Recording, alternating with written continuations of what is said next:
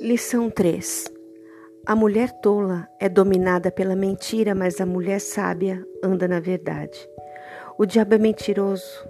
Por que deixamos tantas mentiras abalar nosso coração? Deus te chamou com um propósito e tudo o que você precisa para cumprir está disponível. Se posicione, aquieta a sua alma e deixa Deus começar essa obra em você. Reposicione o seu coração, ande na verdade da palavra e seja você mesma. Lembre-se, você vai viver a verdade quando você acreditar nela. Vamos construir uma nova mulher? Versículos para meditar. João capítulo 8, versículo 31 ao 51. Refletindo. Quais as mentiras que eu preciso me libertar? Quais as verdades que eu preciso profetizar sobre a minha vida?